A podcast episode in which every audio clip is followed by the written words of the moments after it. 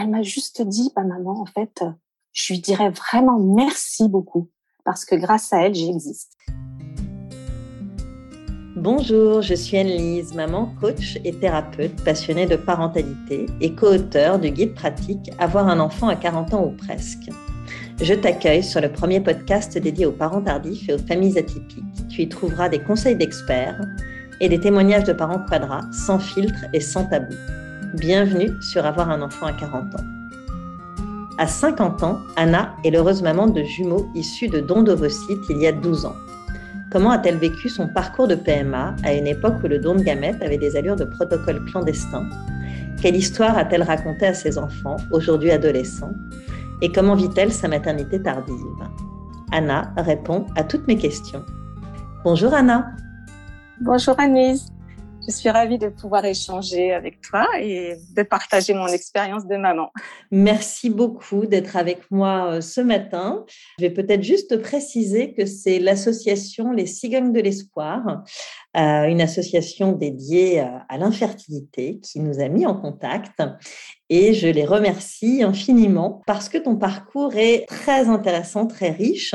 mais avant de rentrer dans le détail de ce parcours, je te propose de te présenter en quelques mots est-ce que tu peux nous dire euh, ton âge, ce que tu fais dans la vie et avec qui tu la partages? Je vis donc avec mon mari et mes deux jumeaux, garçons et filles, mmh qui euh, vont avoir 12 ans aujourd'hui. Et ce que je fais euh, depuis deux, trois ans, j'organise donc des groupes de parole dans le cadre de, des cigognes de l'espoir pour euh, partager mon expérience à toutes les personnes qui se trouvent dans le même cas que moi, sachant que moi, j'avais vraiment personne à qui en parler. Je m'étais toujours dit qu'un jour, j'essaierais d'apporter mon soutien euh, à d'autres personnes. Ok, donc ce sont des groupes de parole dédiés aux dons de gamètes. C'est ça. Alors tu vas nous raconter ce parcours de maman, mais j'aimerais savoir si tu as toujours voulu avoir des enfants. Est-ce que c'était une évidence pour toi? Ça a vraiment toujours été une évidence. Je me rappelle qu'à l'âge de, 12 ans, j'avais ce qu'on décrit souvent comme la fibre maternelle. J'ai toujours été attirée par les, les bébés, surtout les petits enfants. Donc ce désir d'enfant, il remonte à loin. Je concevais pas ma vie sans sans enfant. Ça, c'est quelque chose que, qui m'a d'ailleurs beaucoup attristé pendant de nombreuses années avant de rencontrer mon mari. Alors justement, euh, comment s'est exprimé ce désir d'enfant au travers de ta vie de femme, de tes relations, etc. Comment ça s'est passé? Je voyais les gens, enfin les amis autour de moi ou les collègues euh, déjà en couple à 28 ans, euh, avec des annonces de grossesse. Plus le temps passait, plus je vivais vraiment très très mal ces annonces. J'arrivais même pas à féliciter les gens pour moi, c'était comme un coup de poing. Enfin, je voyais pas du tout l'ombre d'une possibilité de construire une famille. À un moment donné, tu as imaginé faire ta vie sans enfant au cours de ces années? Ah non, jamais. Je me disais, au pire, si j'ai pas de papa, je souffrirais moins que si j'ai pas d'enfant. Je me rappelle que ces idées me traversaient, sachant que je me sentais pas non plus capable de faire des démarches toute seule, mais voilà, je me disais, au pire, je peux vivre sans mari, mais sans enfant, ça serait, inconcevable. Et finalement, tu vas rencontrer ton compagnon à 34 ans.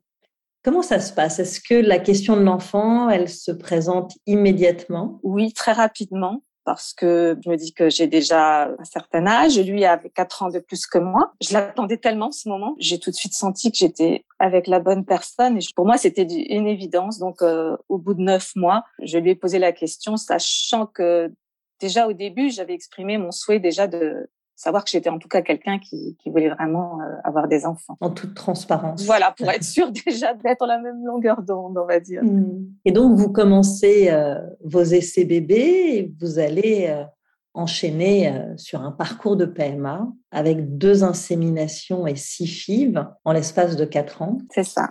Est-ce que tu peux revenir un petit peu sur ces années de PMA en France? Le premier choc pour moi, ça a été d'apprendre la forte infertilité de mon mari, parce que on entend souvent parler de fertilité féminine, mais masculine, ça reste encore euh, une sorte de tabou, surtout pour les hommes. J'étais tellement euh, tellement heureuse à l'idée de voir un enfant que je m'étais jamais euh, imaginé ça puisse arriver. Qu'est-ce qu'on lui a diagnostiqué exactement à ton mari à cette époque-là? Donc là, on lui a diagnostiqué surtout euh, une mauvaise qualité des spermatozoïdes. Il y avait une quantité, mais il y avait 98% de, de mauvais, on va dire. Donc euh, les chances euh, que ça se fasse naturellement étaient très minimes. Comment est-ce qu'il l'a vécu, lui? Comme beaucoup d'hommes, lui, s'est pas exprimé en beaucoup verbalement. mais j'ai senti euh, cette sorte de honte et de culpabilité en se disant ben c'est de ma faute, c'est dur sachant que c'est la femme qui doit faire tous les traitements. Hmm. Il est impuissant dans, dans, tous les protocoles en fait. Est-ce que vous vous êtes fait aider d'ailleurs par rapport à ça? Est-ce que vous avez vu un psy au cours de ces quatre ans? C'est ce que j'ai beaucoup regretté. Les médecins euh, sont très axés sur la partie euh, vraiment euh, médicaments, médical, date, rendez-vous mais à aucun moment on nous a proposé une aide. Mais moi, par contre, j'ai fait beaucoup de démarches parce que j'avais besoin de, soutien. Donc j'ai essayé euh, beaucoup de choses, de thérapie, d'acupuncture, de, toutes sortes de méthodes naturelles et puis également de, thérapie pour pouvoir en parler. Hum, est-ce qu'il y a des méthodes qui t'ont paru plus adaptées, plus efficaces? Le fait de parler en fait plus à une comme une psychologue ou une personne qui elle avait renoncé, enfin avait pas pu avoir d'enfants et qui travaillait un, peu sur euh, l'histoire des familles et pourquoi c'était aussi important pour moi. Hmm. Mais je dois dire que dans toutes mes recherches, moi ce qui m'aurait beaucoup aidé, c'est d'échanger avec une psychologue qui aurait connu ce parcours. Finalement, je me rends compte qu'il n'y a rien de mieux que d'en parler avec une personne qui l'a vécu et qui peut comprendre ce que l'on ressent vraiment.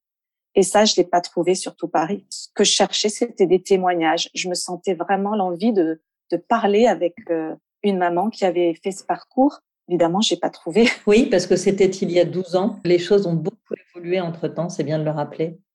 Alors, euh, quel suivi et quel accueil médical as-tu reçu en France sur ces huit protocoles? Le premier médecin auquel on a eu affaire, qui était euh, un homme, ce qu'on me l'avait conseillé, et qui lui était passé par là avec sa femme, d'autant plus, donc je m'étais dit, va être quelqu'un de très compréhensif, s'est avéré très froid envers mon mari. Je me suis dit, mais c'est insupportable, quoi. Il, il fait des efforts monstres pour venir à tous les rendez-vous, et puis il s'adressait qu'à moi, comme s'il était invisible. Euh, donc, au bout de plusieurs rendez-vous de, des inséminations de la première fille, je me suis dit, c'est pas possible d'être traité comme ça. Je, je, vais chercher dans les témoignages euh, les coordonnées d'une autre personne. Et pour ça, je dis aussi souvent aux personnes, n'hésitez pas à changer de thérapeute si... Euh, de thérapeute ou de médecin, dans ce cas précis. De médecin, oui, pardon. Parce que souvent, on se sent tellement entre leurs mains, toute puissante, qu'on n'ose même pas réagir. Hmm. Il faut du courage pour dire, bah, je vais changer de médecin dans ce genre de protocole. Et puis je suis tombée sur une autre femme euh, formidable, super énergique, celle qui nous a suivis jusqu'au bout. Et ça a complètement aussi changé euh, l'atmosphère aussi autour de, mm. de, ces essais, ce qui est vraiment important, euh, vu le manque de possibilité de d'échanger mm. sur autre chose que le mm. protocole. L'infertilité euh, masculine de ton mari, elle a été traitée Il n'y a rien à faire. Euh, la seule chose qu'ils peuvent faire, et qui est entre guillemets euh, pas possible du coup chez les femmes, c'est qu'ils peuvent vraiment trier les 2% qui sont bons. Hmm. Alors, au cours de ces années, vous enchaînez les échecs. Est-ce que de temps en temps, il y a une accroche? Est-ce qu'il y a des fausses couches? Je n'ai jamais eu d'accroche. Donc ça, ça a été terrible. Et j'ai même des fois pas eu de transfert. C'était pour moi la pire des catastrophes. Mmh. Après, euh, à chaque fois un protocole qui est très lourd. Le meilleur moment pour moi, c'était le jour où on transférait euh, de petits embryons et où j'avais l'impression que j'avais enfin peut-être quelque chose dans mon ventre. Ces quatre ans, ça a été des montagnes russes émotionnelles, mais très fortes pour moi. À chaque échec, je crois que je tombais vraiment un peu plus bas. Je mettais plus de temps à reprendre espoir.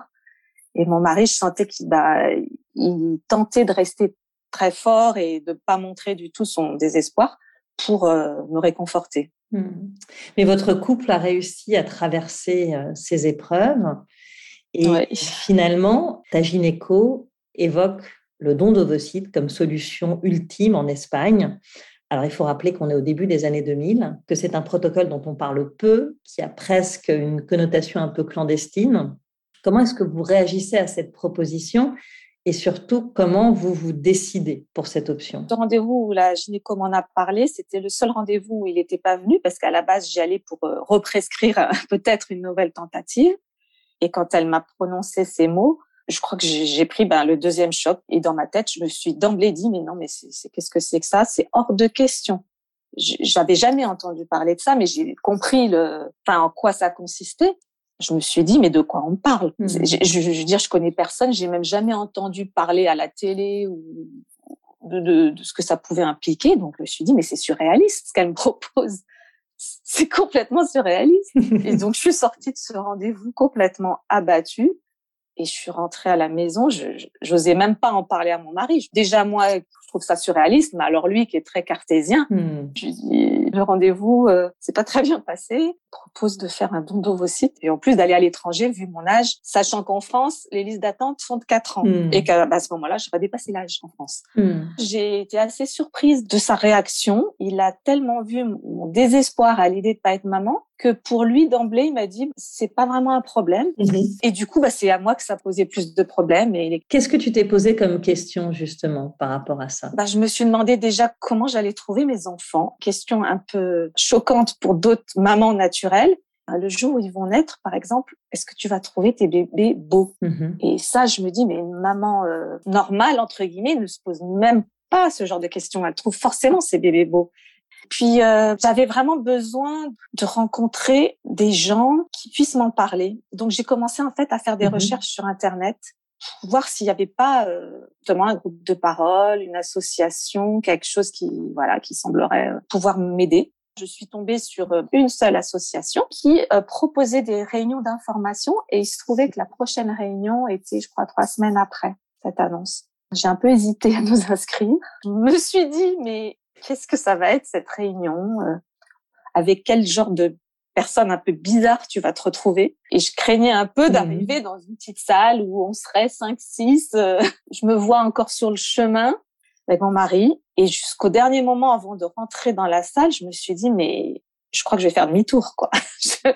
j'ai peur de ce que je vais trouver. Tellement ça, ça te paraissait. Ah, ça me euh, paraissait surréaliste. Et puis je me disais, non, mais c'est pas sérieux. Oui, il y a cet aspect un peu clandestin. C'est ça. Moi, je me disais, mais où est-ce que je mets les pieds? Et euh, j'avais aucune idée de du nombre de personnes que ça pouvait concerner. Et du coup, comment se déroule cette réunion? En ouvrant la porte de la salle, déjà, j'ai été complètement euh, sidérée du nombre de personnes dans cette salle. C'était une grande salle où il y avait à peu près 200 personnes qui étaient là pour euh, assister à la réunion. Et ce qui m'a aussi interpellée, c'était la diversité de, des personnes qui étaient là, d'âges complètement différents, même de, euh, vous voyez, de milieux sociaux complètement différents. Ça m'a tout de suite mis dans une dans une confiance. Mm-hmm. Cette réunion, en fait, se déroulait sur une journée. Il y avait beaucoup d'intervenants euh, scientifiques de médecins, mmh de responsables de cliniques à l'étranger, justement, qui venaient expliquer, se présenter. il y avait également des mamans qui avaient eu leur bébé euh, par le don. Le fameux témoignage que tu souhaitais. Ils étaient là avec leur petit de six mois. Quand je les ai vus sur la scène de l'estrade raconter leur histoire, euh, nous donner tous de l'espoir, c'est à ce moment-là que je me suis dit, mais si jamais par miracle ça marchait pour moi, mon rêve, ça serait de pouvoir témoigner et durant toute cette réunion. Les interventions euh, très sérieuses et médicales nous permettent de nous rendre compte qu'on n'est pas des cas isolés. Hmm. Et puis, euh, ce qui m'a beaucoup aidé, c'est le témoignage de la responsable de cette association, petit bout de bonne femme euh, énergique, positive, qui avait un, un franc-parler, qui laissait pas de place euh, au doute et notamment à la façon dont les enfants réagissaient à ce genre de hmm. d'histoire.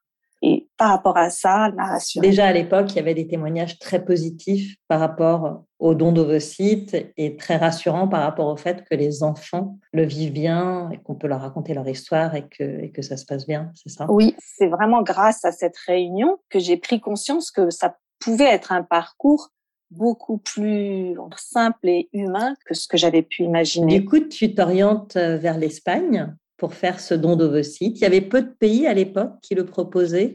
Très peu. D'ailleurs, il n'y avait pas euh, tous ces pays de l'Est euh, comme il y a maintenant. Et comme je parlais espagnol et j'avais des origines, moi, je me sentais euh, tout de suite, quelque part, il y avait quelque chose d'une évidence. Voilà.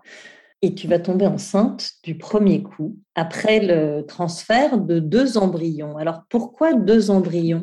En fait, durant tout le parcours en France, à cette époque-là, on mettait forcément deux embryons parce que on a multiplié, on va dire, les chances qu'il y en ait un seul qui s'accroche. Alors qu'aujourd'hui, c'est exactement l'inverse. On en propose exactement. et euh, on demande éventuellement si on veut en mettre un deuxième, en mettant en garde les gens, euh, en leur parlant de la grossesse gémellaire, etc. Ouais. Et d'autant plus avec l'âge. D'autant plus avec l'âge. Donc toi, non seulement tu tombes enceinte du premier coup, mais les deux fonctionnent. C'est bien sûr euh, l'inattendu, parce que bon, déjà, hein, c'est un miracle, mais alors deux, En fait, j'allais même plus voir les résultats. J'avais tellement l'habitude d'avoir des négatifs que j'appelais même plus le laboratoire. Avec un test que j'ai fait chez moi parce que j'en avais un stock, bien sûr. C'est d'emblée, j'ai vu la deuxième ligne rouge. Je me suis dit, c'est pas mhm. possible, il est périmé. Donc là, exceptionnellement, je me suis décidée à aller faire cette prise de sang. Je me rappellerai toujours, la, la secrétaire me dit, mais madame, et non seulement vous êtes enceinte, mais vous êtes enceinte depuis quatre mois. Euh, j'ai dit ah non là ça va, c'est pas possible. j'ai dit un tout souci, vous êtes trompé de dossier. Et puis euh, elle me regarde, elle prend ma fiche d'identité, me dit mais mais non c'est bien vous. Ce taux-là correspond à une grossesse de quatre mois. Mhm. Je me suis précipitée sur le téléphone pour appeler ma gynéco et qui me dit mais là c'est pas compliqué, vous ne retournez plus au travail, vous, vous avez 99% euh, de chances d'être enceinte de jumeaux. Vous venez dans 15 jours, on fait une échographie, puis voilà, on a bien vu de petits cœurs battre. Bah, on s'est dit c'est merveilleux quand on n'y croyait plus. On a sauté de joie. Contrairement à ce qu'on nous avait conseillé en nous disant ben quand c'est des jumeaux, il y a bien sûr beaucoup de risques d'avoir euh, d'en perdre un mm-hmm. au moins. Mm-hmm. Ça arrive très souvent, donc on nous a dit ne, vous réjouissez pas et n'en parlez pas euh, trop vite. C'est très fréquent d'en perdre un en mmh. cours. Mmh. Bah, on n'a pas du tout suivi euh, les conseils. On était tellement heureux d'avoir un résultat positif. Je l'ai dit d'emblée. J'étais très sereine à l'idée que ça pouvait que bien se passer. Mmh. Alors, comment est-ce que tu as vécu ces neuf mois et cette grossesse gémellaire? Donc euh, là, tu as 38 ans, 39 ans? Oui, 38 ans, puisque quand j'accouche, j'ai 39 et je passe mon anniversaire à l'hôpital. Mhm. Cette grossesse, je l'ai vécue euh, globalement de façon très sereine. J'ai eu aucun désagrément physique. Comme j'ai été arrêtée, j'ai pris un plaisir fou à, à tout préparer, à rêver enfin devant les vitrines de vêtements pour bébé, ce que je m'autorisais même plus à regarder. Et j'étais euh, pas du tout inquiète du fait de cette grossesse qui était suivie d'autant plus près qu'elle était gémellaire. Et en fait, bien sûr que des, des questions traversaient au fur et à mesure des mois, mm-hmm. notamment l'histoire de comment je vais trouver mes bébés euh, physiquement, puis aussi euh, tout ce qui touchait au, au regard des autres, aux réflexions qu'on pourrait me faire justement sur euh, la, la non-ressemblance de mes enfants me préparer à dire mais comment tu vas réagir quand on va te dire que tes bébés euh, ah bah tiens il ressemble il ressemble à papa. Je me disais j'avais peur de ma réaction de pas savoir hmm. répondre. Tu avais peur en fait que ce soit visible? Oui c'est ça. Et puis en fait il se trouve que j'ai jamais eu aucune réflexion ni aucune remarque là-dessus. Les gens peuvent pas s'empêcher de dire ah bah oui la petite fille oh, elle te ressemble. Alors moi antérieurement ça me ça me retournait le cœur et je disais rien j'étais quand même un peu contrariée à chaque fois. Ça faisait pas mhm. naturel. Je l'ai partagé qu'avec deux personnes, enfin ma mère, ma sœur et ma meilleure amie qui était passée par un parcours de fille. À aucun moment j'ai parlé de ce protocole. Tu l'as gardé pour toi, en tout cas pendant toute ta grossesse? Ma grossesse c'est jusqu'au cigogne de l'espoir, jusqu'à il y a trois ans. J'en ai, parlé vraiment ouvertement devant voilà des dizaines de personnes. Hmm. À part mes enfants, par contre. Justement, on va en parler un peu. Aujourd'hui, tes enfants ont 12 ans. Ils connaissent leur histoire. À quel moment leur as-tu parlé de leurs origines et avec quels mots Avant même d'être enceinte, on s'était dit avec mon mari, suite à cette fameuse réunion et à l'intervention d'une psychologue, ça nous semblait tout à fait euh, normal et important qu'on raconte euh, leur histoire à nos enfants on a suivi là les recommandations de cette responsable qui, nous a raconté elle comment c'était naturel, qu'il y avait un petit livre et qui traînait dans le salon et, que ses enfants avaient accès. Vers trois ans, quand ils commençaient à écouter les histoires, j'ai pris ce petit livret et je leur ai raconté cette histoire en mettant des mots sur les sur les petits dessins, en parlant de nous, papa, maman, et l'autre dame qui était dessinée. Mm-hmm. Et j'aurais raconté, en sachant très bien qu'ils ne pouvaient pas forcément comprendre euh, tout, mais régulièrement, comme ça, de temps en temps, je sortais le petit livret j'avais adapté certains mots qui me semblaient plus appropriés. Mhm. Et en grandissant, une fois par an, quand euh, je prenais le goûter avec eux, quand il s'agissait d'une naissance ou d'un petit frère, eh ben, je réabordais le mhm. sujet en leur disant, bah, vous vous rappelez euh, comment vous êtes né, l'histoire que je vous ai racontée? À chaque fois, j'adaptais, on va dire, l'histoire et le vocabulaire avec leur mhm. âge jusqu'à l'âge de 7 ans à peu près où je leur ai posé la question inverse. Je leur ai dit, mais vous pouvez me raconter euh, votre histoire? Mmh. C'était pour euh, valider un petit peu ce qu'ils avaient intégré comme information. Tout à fait. C'est ça? Ouais. Je me disais, c'est important que je sache s'ils ont vraiment intégré complètement l'idée qu'il y avait une troisième personne extérieure qui intervenait. Mmh. maintenant les enfants sont, sont beaucoup plus euh, au fait de certaines choses mmh. et euh, ils ont très vite compris l'histoire de comment on fait les bébés. Dans leur récit, j'ai vite compris que oui, c'était très clair pour eux que bah, il y avait une, partie qui n'était pas de mmh. moi. En fait, ils se demandaient presque pourquoi je leur posais la question. Est-ce que tu as eu des, des réactions différentes euh, venant de ton fils et de ta fille? Oui, complètement différents. Mon fils, alors lui, ça lui a paru mais glissé, mais comme comme si je lui avais dit, bah, t'as les cheveux blonds, tu vois, les, les avoir bruns. Il a haussé les épaules. Il m'a dit, oui, bah, je lui ai dit, mais qu'est-ce que ça te fait de savoir que tu es né comme ça? Et vraiment, c'est très spécial par rapport aux autres enfants. Enfin, moi, je pas, hmm. anecdotique, quoi. Totalement anecdotique. En gros, je m'en fiche. Anecdotique, quoi. Vraiment, euh, voilà. Et ma fille, elle, a, a toujours été beaucoup plus mm-hmm. intéressée par le détail de son histoire ou comprendre vraiment d'où ça venait, comment ça se faisait. Vers l'âge de 7 ans, je me rappelle la première fois euh, devant le miroir dans la salle de bain un jour, euh, elle, m'a prise comme ça à côté d'elle. Elle me dit mais, mais maman, ah je comprends mieux peut-être pourquoi on se ressemble pas beaucoup. Mais elle m'a dit ça avec le sourire, comme si elle se disait ah bah oui, bah, oui en fait c'est une évidence, je comprends maintenant. Oui, elle avait une explication. Voilà. Hmm. Je lui dis bah oui Audrey, c'est vrai. Euh, concrètement, il y a peu de chances pour qu'on se ressemble vraiment. Mais en même temps, elle me disait ah mais si regarde, on a les mêmes yeux. ah moi je trouve que bah, quand tu souris et tout ça, on se, ressemble quand même. Alors bon bah je lui dis bah oui peut-être. C'est chouette. Hein. moi je m'en rends pas compte.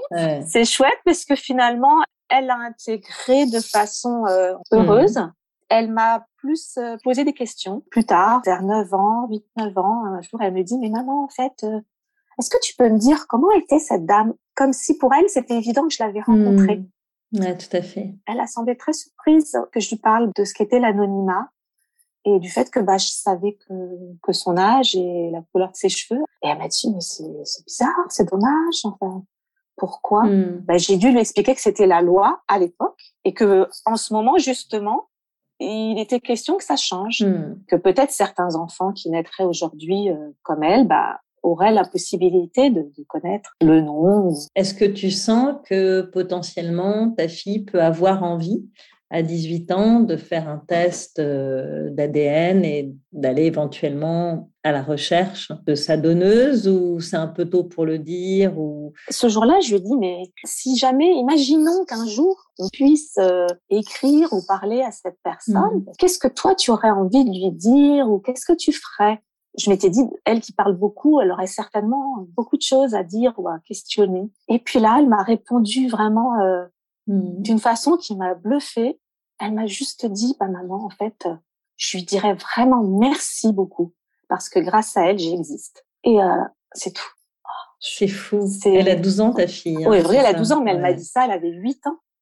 Elle avait 8 ans. Ouais. Et là, je me suis dit, waouh. L'intelligence émotionnelle des enfants, hein, c'est vraiment ça. C'est ça. Et c'est tellement loin de l'idée que nous, on s'en fait euh, avant. C'est juste magnifique et c'est incroyablement simple, en fait.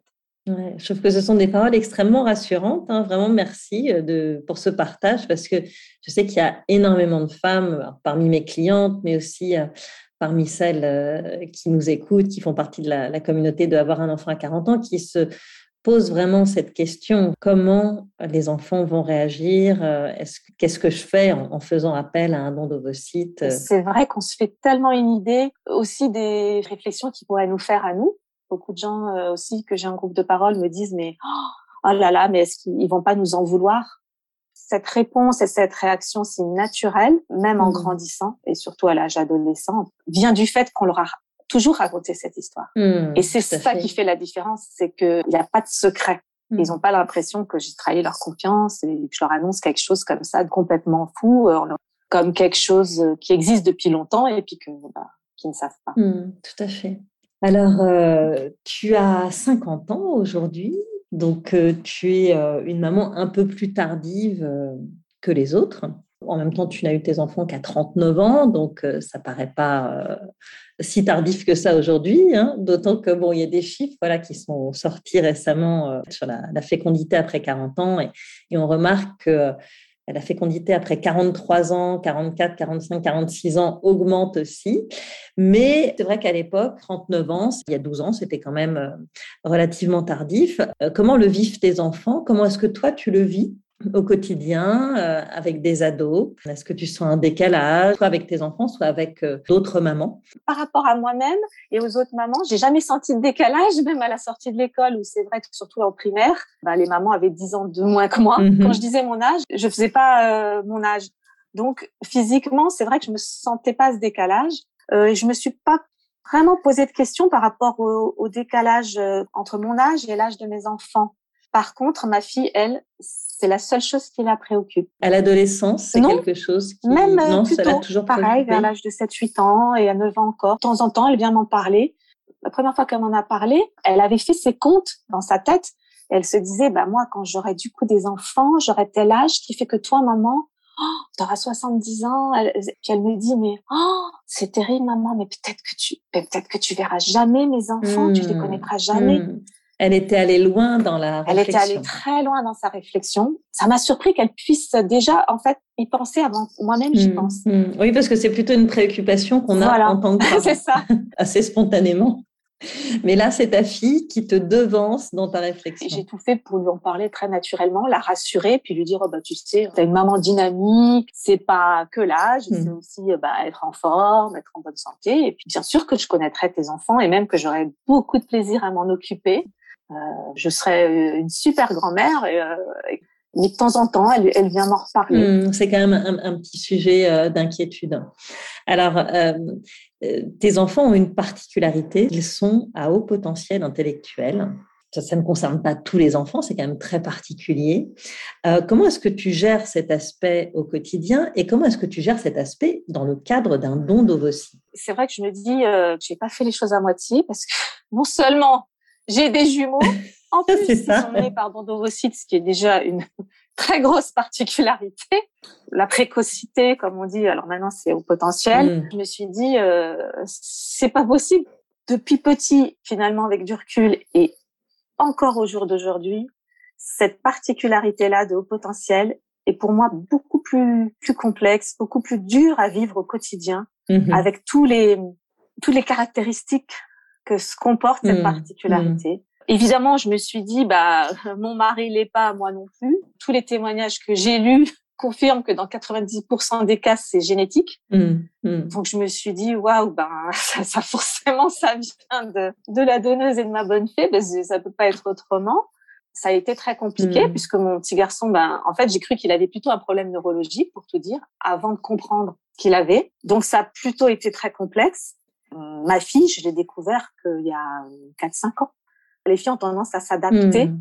à se fondre dans le moule et du coup, on, s'en aperçoit beaucoup moins. Je m'attendais vraiment pas. Alors peut-être que le fait qu'elle fasse des petits calculs savants sur ton âge est relié à cette euh, caractéristique et l'angoisse que ça peut générer. Là, peut-être pas complètement étranger à ça. J'ai tout de suite compris après le lien entre, entre toutes ces questions existentielles toutes ces questions qu'elle pouvait se poser très jeune, qui sont assez euh, perturbantes mmh. quand mmh. on est euh, sa maman ou une adulte et on se dit c'est pas possible qu'elle pense à ça.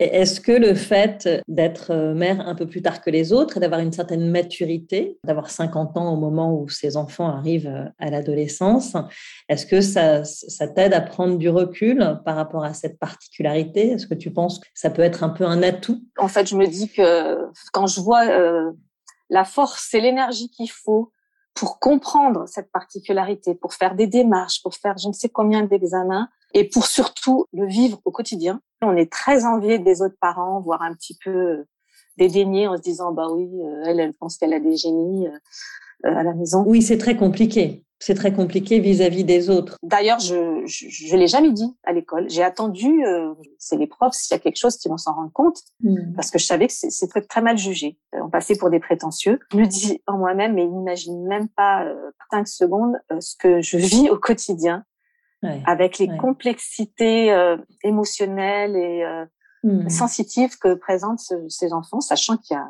plusieurs genres d'enfants HPI et que et qu'ils ont certains en plus tous les deux un fonctionnement très différent.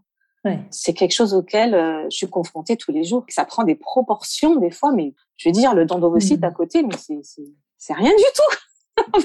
oui, et, d'ailleurs, j'allais te dire, on parlait de, l'âge comme, et, de la maturité comme, euh, comme quelque chose qui effectivement peut aider euh, à, faire face à ce genre de situation, mais il y a aussi tout ton parcours, toute ta détermination et tout ce que tu as vécu avec ton mari en amont de cette maternité qui probablement te donne la force aussi et le courage de trouver des solutions au quotidien euh, pour euh, tes enfants. C'est vrai qu'on se dit, bah, on a, on, a, on a déjà soulevé tellement de montagnes pour réussir à devenir maman et parent. Mais oui, c'est un peu dans la, on est dans le même schéma où on, mmh. cherche partout des solutions, des témoignages. Euh, on essaye de trouver tous les ouvrages possibles, les, les groupes aussi de parole mmh. ou les associations peuvent également nous aider dans, bah, dans cette particularité qui, qui elle, est, euh, reste présente et évolue, on va dire, avec hmm. le temps. Ouais, bien sûr, bien sûr.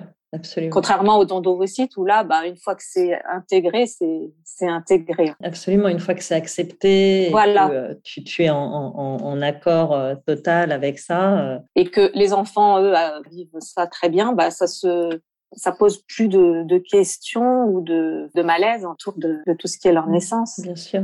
Alors, pour euh, clôturer cette interview euh, absolument passionnante, j'aimerais rappeler que tu fais partie de l'association Les Cigognes de l'Espoir, que tu animes des groupes de parole autour euh, du don de gamètes. Est-ce que tu peux me dire quels conseils tu donnes aux couples et aux femmes qui participent à ces groupes de parole? La première chose que je conseille quand je vois certaines personnes, les couples, que ce soit les hommes ou les femmes, soit des fois les femmes réticentes euh, ou encore plein de questionnements par rapport au don, je leur conseille surtout de, s'écouter elles-mêmes, de prendre le temps d'être mmh. vraiment en accord avec cette décision parce que cette maternité l'attendent depuis tellement d'années que c'est ce qui fera qu'elles vivront une grossesse euh, vraiment sereine et surtout qu'elles arriveront à créer un lien euh, naturel et, et, et, beau avec leur enfant, chose qui serait très difficile si elles le font un petit peu par, par défaut de solution. C'est la chose qui me paraît la, la plus importante. Puis euh, le deuxième conseil, c'est plus en donnant mon témoignage autour du fait de, justement d'en parler aux enfants ou pas. C'est une question qui revient souvent et c'est aussi une crainte qu'ont beaucoup de parents, à savoir comment ils vont le dire. Je leur parle de mon expérience et je, je, les, je leur mmh conseille de le dire le plus tôt possible. Ça se fait très mhm. naturellement mhm. lorsqu'ils sont petits, qu'on raconte une histoire. Et très souvent, les personnes qui le vivent mal sont les personnes qui l'apprennent mhm. adultes, enfin adolescents, voire même adultes. Euh, la troisième chose et la dernière chose que je dis, c'est bah, de garder espoir parce que oui, c'est des chemins compliqués, tout ce qui est PMA. Donc, au final, ça peut réserver bien des surprises. Eh bien, écoute, ce sera le mot de la fin. Merci beaucoup, Anna, de m'avoir confié ton parcours et surtout bravo de mettre ton expérience au service des autres au sein de l'association Les euh, Cigognes de l'Espoir. C'était un plaisir d'échanger avec toi ce matin. Merci, Alice. Belle route avec tes ados. Merci beaucoup. Au revoir. Merci à toi, chère auditrice, d'avoir écouté cet épisode. J'espère que ce récit t'a intéressé, qu'il t'a inspiré et peut-être même déculpabilisé. Avant de te quitter, je voulais te dire que j'accompagne les hommes et les femmes qui souhaitent devenir parents autour de 40 ans. Que tu sois en couple ou en solo, je peux t'aider à concrétiser ton projet d'enfant. Je propose des rendez-vous découvertes d'une heure et il me reste quelques créneaux la semaine prochaine. Si tu penses que cela peut t'aider, rends-toi sur le site www.avoirunenfant à 40 ans.fr et clique sur l'onglet Coaching. À très vite sur Avoir un enfant à 40 ans.